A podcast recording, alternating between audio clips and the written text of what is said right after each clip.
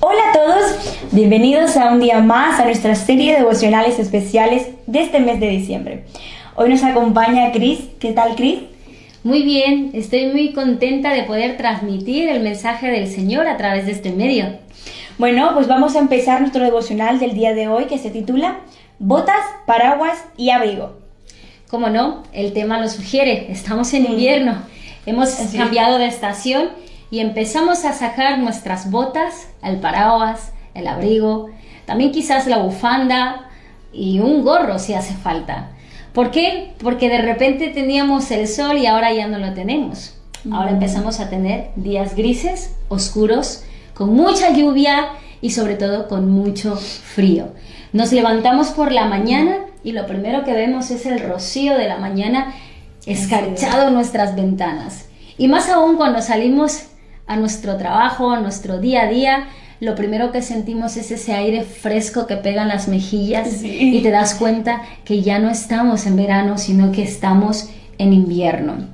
Y desde que salimos, estamos ansiosos de volver a nuestro hogar. Estamos ansiosos de poder llegar al sofá, tomarnos un café caliente o un chocolate si te gusta más, estar con la familia, eh, sentir el abrazo de tu esposo, de tu esposa, de tus hijos, de tus hermanos y sentir ese calor de hogar. Es ahora cuando nos damos cuenta que nos apetece más estar en casa porque Sí. hemos cambiado de estación.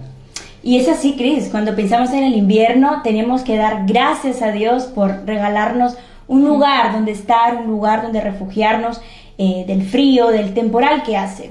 Pero esto también nos lleva a meditar y a pensar que en nuestra vida también existe el invierno, Cris. También existe el invierno, vienen situaciones difíciles. En nuestra vida diaria pasamos por muchas cosas y hay momentos Así que es. se vuelven grises. De repente vienen Así tormentas, de repente viene el frío y lo primero que queremos es tener un espacio en donde Así poder es. descansar. Y es aquí la clave, lo fundamental es saber a dónde puedo dirigir mi vida para poder descansar en este tiempo. Así es, y sabemos que ese lugar es Dios, que Él es nuestro refugio donde tenemos que ir. Y Él es tan bueno, Cris, que nos da las estrategias para salir victoriosos de estos días oscuros, de estos días grises, porque tenemos la confianza, ¿no? La certeza de que Él ya nos ha dado la victoria. Sí, porque así como tenemos una casa, el calor de un hogar para poder y- estar, com- compartir, eh, Dios nos ha dado una serie de herramientas para poder usar y para poder descansar en su presencia.